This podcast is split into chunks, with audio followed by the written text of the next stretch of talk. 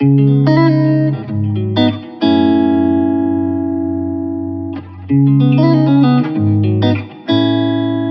mètres cubes et des mètres cubes de jambon, de pizza, de salade, de pain, de produits préparés qui étaient encore parfaitement consommables et qui pourtant finissaient en destruction. De savoir qu'il y a des destructions de produits de, cette ampleur-là, dans ces quantités-là, on ne peut pas accepter cette situation. BNP Paribas Personal Finance vous invite à découvrir On the Way, le podcast qui explore les chemins de la consommation responsable. Entrepreneurs, acteurs du monde de l'entreprise ou chercheurs, On the Way donne la parole à ceux qui agissent jour après jour pour construire une consommation plus durable. Bienvenue et bonne écoute. Je m'appelle Amélie, je travaille chez Phoenix, start-up de la Tech for Good, et notre mission c'est de bâtir un monde sans gaspillage. Mon parcours commence assez loin de la Tech for Good. J'ai un profil plutôt littéraire, j'aime les bouquins, les œuvres d'art, les meubles anciens. Quand j'étais étudiante, j'étais plutôt branchée antiquaire. J'avais une idée, c'était de monter un site de vente en ligne euh, d'objets anciens, d'objets à chiner. Et à l'époque, je m'étais dit que euh, ça marcherait jamais parce que pour acheter un objet ancien, en fait, faut le toucher, faut le voir, faut le, faut l'appréhender dans ses mains. Donc j'avais assez vite écarté cette idée. Bon, le succès de Celency aujourd'hui me montre que j'avais tort.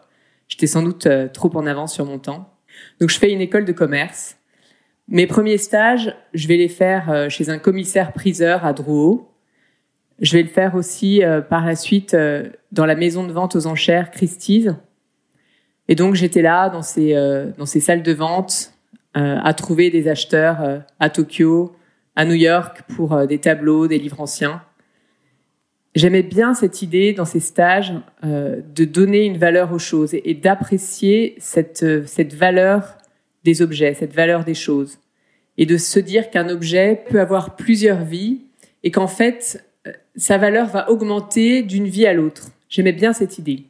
Ce que j'aimais un peu moins dans ces stages, c'est euh, leur côté un peu étriqué de ces boîtes-là. Alors Christie, c'était pas tellement étriqué, mais Avenue Matignon, je me sentais pas forcément au cœur du monde.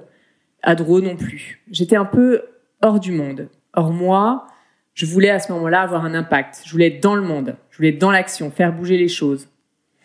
Donc je retourne à l'ESCP pour mon troisième, euh, ma troisième année.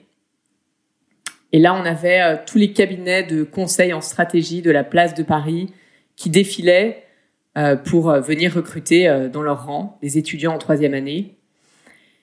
Et je vois cette femme qui avait la trentaine, qui rayonnait. Elle était forte, elle était enceinte en plus.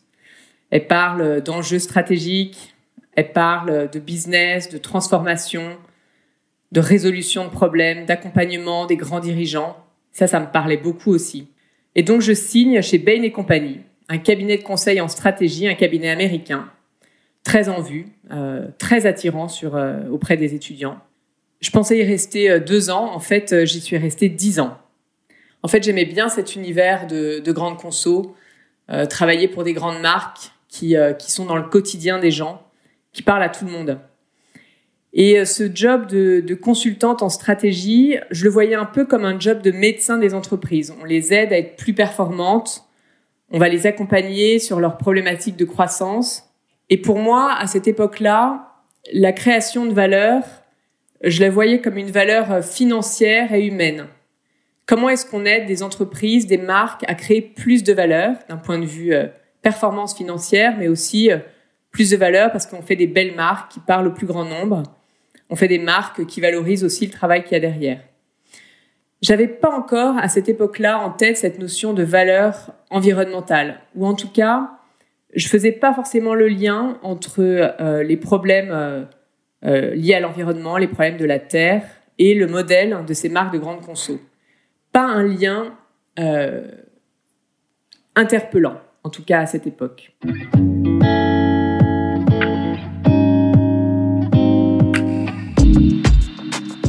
Donc je passe dix ans dans, ce cabinet euh, où je m'amuse quand même pas mal. Euh, entre temps, je me suis mariée, j'ai eu trois garçons. Et du coup, euh, l'émission euh, à New York, euh, la nounou qui fait les 3-8, ça commençait à bien faire. Et puis j'avais aussi un peu envie d'aller voir de l'autre côté de la barrière. Et donc à ce moment-là, j'ai des discussions avec le groupe Coca-Cola. Et ça me paraissait être vraiment l'étape d'après la plus logique, après mon parcours chez Bain. Coca-Cola, en tant que marque, c'est un peu une grande dame euh, qui souffre de désamour, qui souffre de décroissance. Et pour moi, c'était un magnifique challenge à relever. Donc je signe chez Coca-Cola, je deviens directrice de la stratégie pour la France.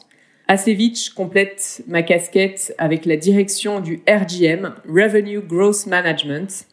Euh, et ça, en fait, ça veut dire créer de la valeur. Donc c'était aussi un enjeu de création de valeur pour cette marque Coca-Cola qui en avait besoin et pour les autres marques du portefeuille. Donc tout, tout, tout va bien. C'était un boulot très intéressant. Les équipes euh, sont formidables là-bas.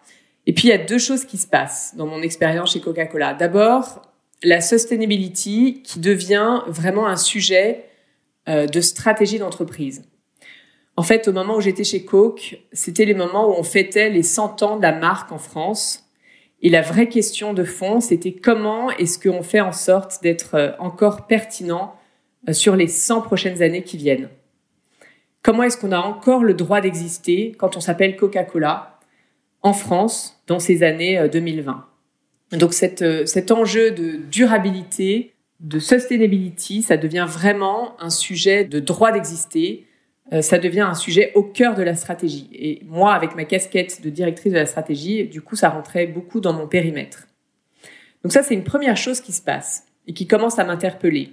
Et puis, euh, de façon plus personnelle aussi, c'est un moment de ma vie où je me suis beaucoup plus renseignée sur la blue economy. J'ai lu pas mal de bouquins là-dessus. L'économie circulaire. Je commence à prendre conscience aussi que ce modèle agroalimentaire, il a sans doute des limites et qu'il y a des choses à changer. Donc au début, tout allait bien, je me posais des questions, Coca-Cola se posait des, des questions, les bonnes questions.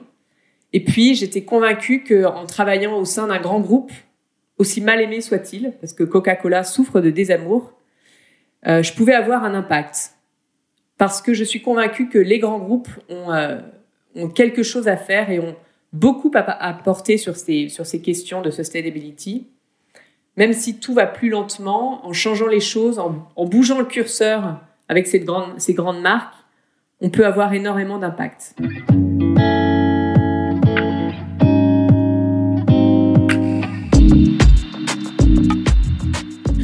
J'ai mis en place avec euh, le reste des équipes Coca-Cola un certain nombre d'initiatives. On a, on a lancé l'expérience Loop, donc euh, mettre en vente des produits de marque Coca-Cola euh, dont les emballages sont réutilisés, donc une loupe. Donc c'était totalement en phase avec mes, mes envies d'économie circulaire. On a travaillé, j'ai travaillé sur la réduction du plastique dans les packaging, sur le fait d'utiliser de plus en plus de matériel recyclé. Mais cela dit, euh, il y a une, une, dissonance qui a commencé à, se faire en moi parce que ça n'allait pas assez vite. Et cette, dissonance, petit à petit, euh, c'est devenu plutôt un écartèlement entre moi, l'impact que je voulais avoir, les choses que je voulais euh, mettre en place, les transformations que je voulais apporter sur ces modèles de consommation euh, c'était plus vraiment en phase avec euh, ce que j'arrivais à faire au quotidien. Et cette dissonance, elle s'est, euh, appelée à moi de façon assez brutale. Et donc, le résultat, c'est que je quitte Coca-Cola. Je quitte Coca-Cola avec cette question comment on transforme notre modèle agroalimentaire? Comment on transforme notre modèle de consommation qui aujourd'hui vient puiser des ressources qui sont pas illimitées, les ressources de la terre, les ressources du sol, les ressources de notre planète, et qui finit en bout de chaîne sur une tonne de déchets dont on ne sait pas quoi faire. Et au passage, on n'a pas rendu les gens plus heureux dans ce modèle de grande consommation. Et donc, c'est quoi le, nouveau paradigme à mettre en place? Donc, c'était une grande question. J'avais pas du tout les réponses euh, à ce moment-là. Et donc, je rentre dans une phase de d'introspection, de, réflexion sur moi-même, sur le rôle que je veux jouer aussi sur euh, dans cet univers, dans cet écosystème. C'est aussi un moment de quête euh, externe où j'ai lu beaucoup de, bouquins, d'articles. J'ai fait euh, pas mal de rencontres, euh, des agriculteurs, euh, des entrepreneurs, des professeurs. J'ai fait des stages. Je me suis inscrite à un stage de permaculture dans la ferme du Bec et Loin en Normandie, qui est the place to be en permaculture. Je me suis même posé la question de devenir moi-même agricultrice en allant assister au, au, concours lancé par Paris Sculpteur qui vient récompenser les projets d'agriculture urbaine et soutenir ces projets d'agriculture urbaine. Et puis à un moment, je me suis dit, en fait, j'ai envie de lancer une boîte euh, dans l'économie circulaire, une boîte qui soit une marketplace des invendus. Et là, au salon de, de l'entrepreneur, je vais rencontrer Jean Moreau, qui a lancé Phoenix cinq ans avant moi, qui fait exactement ça. Bah, du coup, je lance pas ma boîte et je rentre chez Phoenix. Donc depuis, c'était il y a un an et demi, je suis euh, COO dans la division B2B chez Phoenix.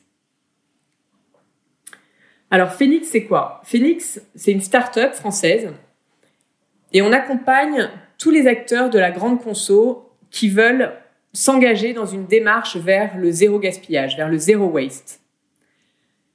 Historiquement, Phoenix s'est plutôt construite euh, autour de, la GMS, donc euh, les grandes surfaces alimentaires. En utilisant ces invendus alimentaires, il y en a toujours euh, dans un supermarché des invendus. Donc on va aller puiser dans ces, ces sources d'invendus alimentaires pour les redistribuer en priorité auprès des associations d'aide alimentaire. Donc plutôt que d'avoir de la destruction de produits consommables, on va faire en sorte que ces produits ils soient donnés à ceux qui en ont le plus besoin, à ces familles qui sont dans la précarité, qui sont dans le besoin. Donc ça, c'est sur cette promesse-là, cette mission-là que s'est lancé Phoenix en 2014. Et puis, euh, la boîte euh, s'est agrandie, s'est développée, et depuis, on s'est différencié, on s'est diversifié euh, pour mettre en place de nouvelles façons aussi de valoriser ces invendus, en les vendant directement en magasin, en les vendant via une application B2C, et puis en, en étendant aussi les partenaires avec qui on travaille. Donc depuis la GMS, on a remonté la chaîne de valeur. On travaille aussi maintenant avec euh, les industriels, les grandes marques, notamment Coca-Cola. Euh, on travaille avec les grossistes, avec les producteurs, donc vraiment tous les acteurs qui interviennent sur cette chaîne, euh, cette chaîne de valeur de la grande consommation.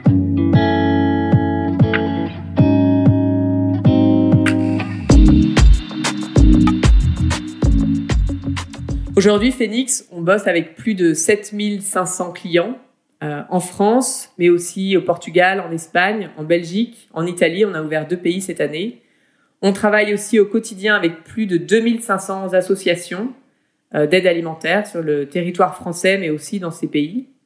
On est 200 collaborateurs et on est très fiers, je suis très fier euh, d'avoir, depuis la création de Phoenix, contribué à sauver l'équivalent de 150 millions de repas sauvés de la poubelle depuis 7 ans.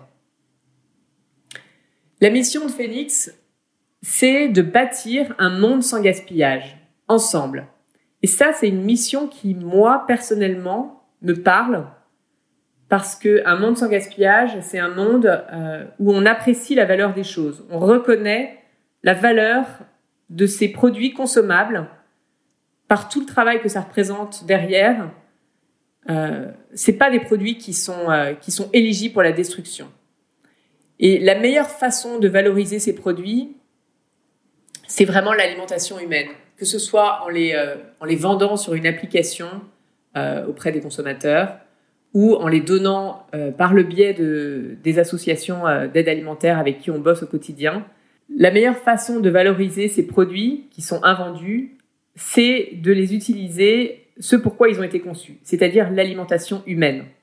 Donc soit en les vendant via l'application Phoenix, soit en les donnant par le biais des associations d'aide alimentaire.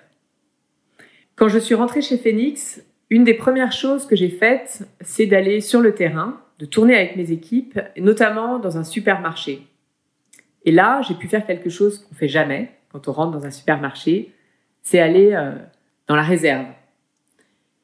Et je suis rentrée dans cette pièce, dans cette chambre froide, qui était pleine de bacs. Et ces bacs eux-mêmes étaient emplis de produits alimentaires consommables, mais qui finissaient à la poubelle. Des mètres cubes et des mètres cubes de jambon, de pizza, de salade, de pain, de produits préparés, qui étaient encore parfaitement consommables et qui pourtant finissaient en destruction. Ça a été un choc terrible. quand on se rend compte tout le travail qu'il y a derrière, les ressources qui sont utilisées pour produire cette nourriture, quand on réalise aussi que, en particulier en ce moment, il y a vraiment un très grand nombre de familles qui n'arrivent pas à joindre les deux bouts, de savoir qu'il y a des destructions de produits de, de cette ampleur-là, dans ces quantités-là, on ne peut pas accepter cette situation. Et je ne le dis pas pour pointer du doigt les supermarchés, parce que dans la chaîne alimentaire, c'est plutôt ceux qui, euh, qui le plus tôt se sont saisis du problème qui font beaucoup. Ils sont très souvent pointés du doigt, mais ils font beaucoup euh, pour ne pas faire en sorte de ne pas détruire. Mais en fait, à tous les étages de la chaîne alimentaire, euh, ce genre de destruction est malheureusement très courante.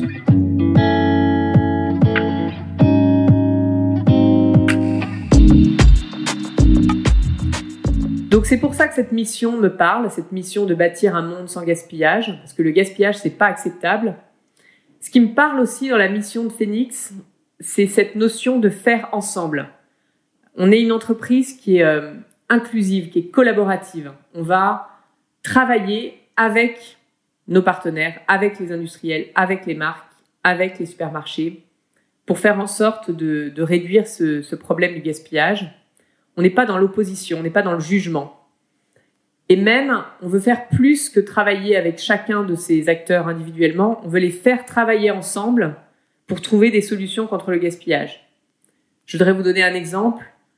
Euh, on travaille depuis quelque temps avec euh, le groupe Danone, qui, euh, qui, est rentré au capital de Phoenix il y a un an. Euh, pour valoriser des produits qui sont euh, non conformes dans euh, leur laiterie notamment, dans les usines qui, qui produisent les yaourts. Bah, il y a un certain nombre de yaourts qui malheureusement ont une étiquette un peu collée de travers ou qui, qui, qui cochent pas toutes les, tous les critères de conformité. Et on a mis en place un système pour que les consommateurs puissent acheter directement ces, ces yaourts auprès de, auprès de l'usine. Donc il y a un mouvement qui se crée de façon très locale de lutte contre le gaspillage avec, euh, avec la laiterie de Bayeul. Et on est en train de mettre en place aussi un partenariat, cette fois-ci avec une enseigne de la grande distribution, euh, pour que eux aussi soient point de retrait pour ces yaourts qui n'ont pas passé, euh, qui ont pas passé le, le, test. Et nous, c'est vraiment un exemple de ce qu'on veut faire chez Phoenix, c'est de faire travailler ensemble des acteurs, que ce soit des marques, des enseignes, des consommateurs aussi, et des associations, euh, pour, euh, pour ensemble avoir des actions très concrètes de lutte contre le gaspillage. Et puis ce qui me parle enfin en dernier dans cette mission de, de Phoenix, bâtir un monde sans gaspillage, c'est cette notion de, bâtir. On est dans la construction, on est dans le mouvement, dans l'innovation. Le sujet du gaspillage alimentaire, il n'est pas nouveau. Euh, cette problématique, elle est, euh, elle est déjà sur la table depuis un certain temps. En revanche, ce qui est nouveau, c'est euh, la volonté assumer de, de, prendre ce sujet à bras le corps, c'est euh, les acteurs qui se structurent sur ce marché. Phoenix est un des acteurs, mais c'est pas le seul. Et donc on doit être dans, un, dans une innovation permanente parce qu'il y a tout à faire. Il faut faire évoluer nos services, il faut faire évoluer nos produits. On a un ADN historique qui est, euh, qui est vraiment un ADN d'expertise, d'accompagnement humain. Euh, depuis peu, on renforce aussi beaucoup, on se muscle énormément sur l'aspect tech, sur l'aspect data. On veut mettre le meilleur de la tech et le meilleur de l'humain au service de cette lutte anti-gaspillage. Alors mon rôle dans cette transformation, bah, en tant que COO, sur le B2B, c'est vraiment un rôle d'accompagnement de, cette transfo. C'est presque un pléonasme euh, pour le phénix de se transformer, parce que phénix, le phénix, c'est un animal qui est en transformation permanente. Et moi, mon rôle, c'est de faire en sorte qu'on garde dans l'entreprise cet ADN d'entrepreneuriat, ce côté un peu couteau suisse, euh, de coach anti-gaspi, ce jaillissement créatif qu'on a depuis, euh, depuis euh, les sept ans que la boîte existe, qu'on garde ces points forts et ces qualités qui font, euh, qui font l'ADN et la culture de Phoenix, mais qu'on arrive aussi à les mettre au service d'un nouveau stade de vie dans la boîte. On est à, à, cette, à cette étape de la vie de Phoenix, on doit aussi être euh, euh, structuré, on doit avoir des méthodes, on doit trouver des modèles qui sont réplicables parce que les besoins, les enjeux sont énormes en face. Et donc on doit euh, se mettre en ordre de marche pour être capable d'adresser ces besoins énormes. Et donc, je travaille avec toutes les équipes Phoenix au quotidien sur l'organisation, sur nos outils, sur nos façons de faire. On fait évoluer nos modèles, nos business models, nos modèles de prix. On va ouvrir aussi de nouveaux pays. On en a ouvert deux cette année. L'idée, c'est d'en ouvrir deux tous les ans. Donc c'est ça, c'est une transformation euh, en douceur, sans casser la culture. ça, c'est un vrai challenge euh, au quotidien.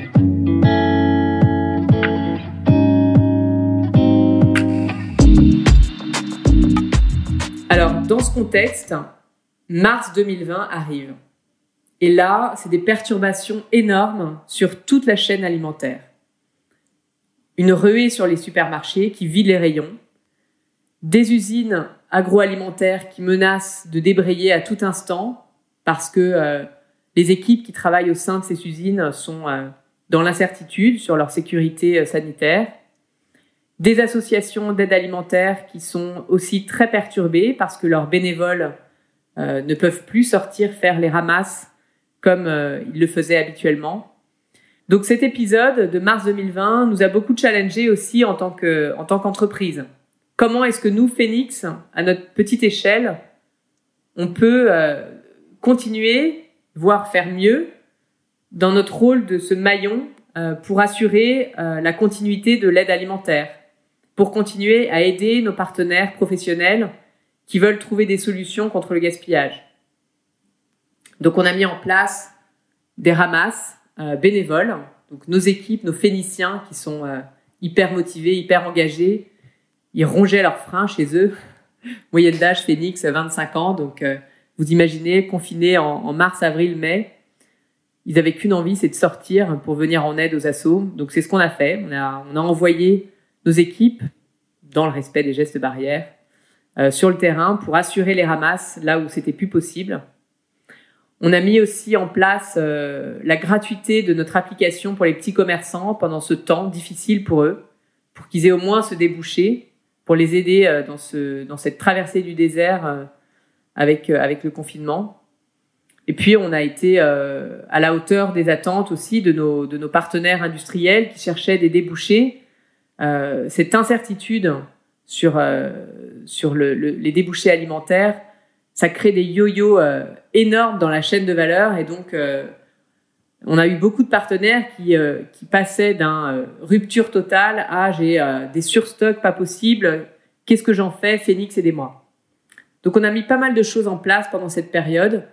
Ça a été, ça a été une période difficile aussi pour les équipes. Hein. Comme toute entreprise, on a, on a dû faire face à, au côté anxiogène du Covid, à des organisations d'équipes perturbées. Il a fallu gérer ça, puis comme tout le monde, avec les enfants à la maison, les devoirs pas mal de choses à gérer.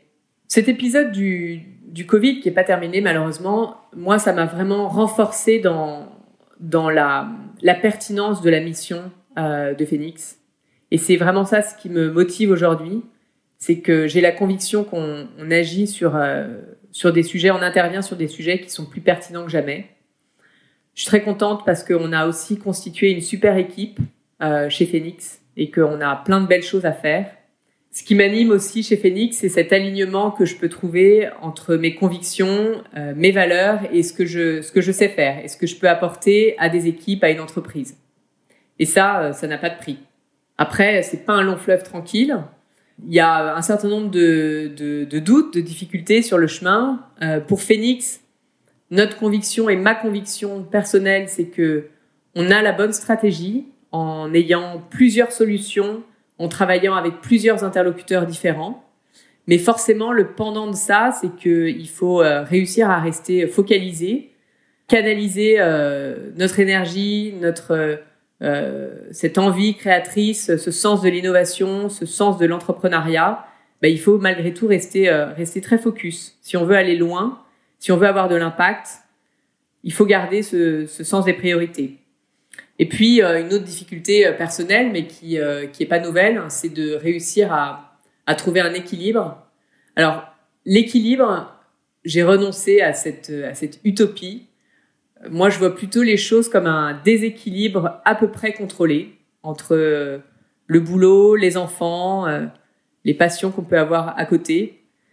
Mais mais c'est c'est un effort permanent aussi.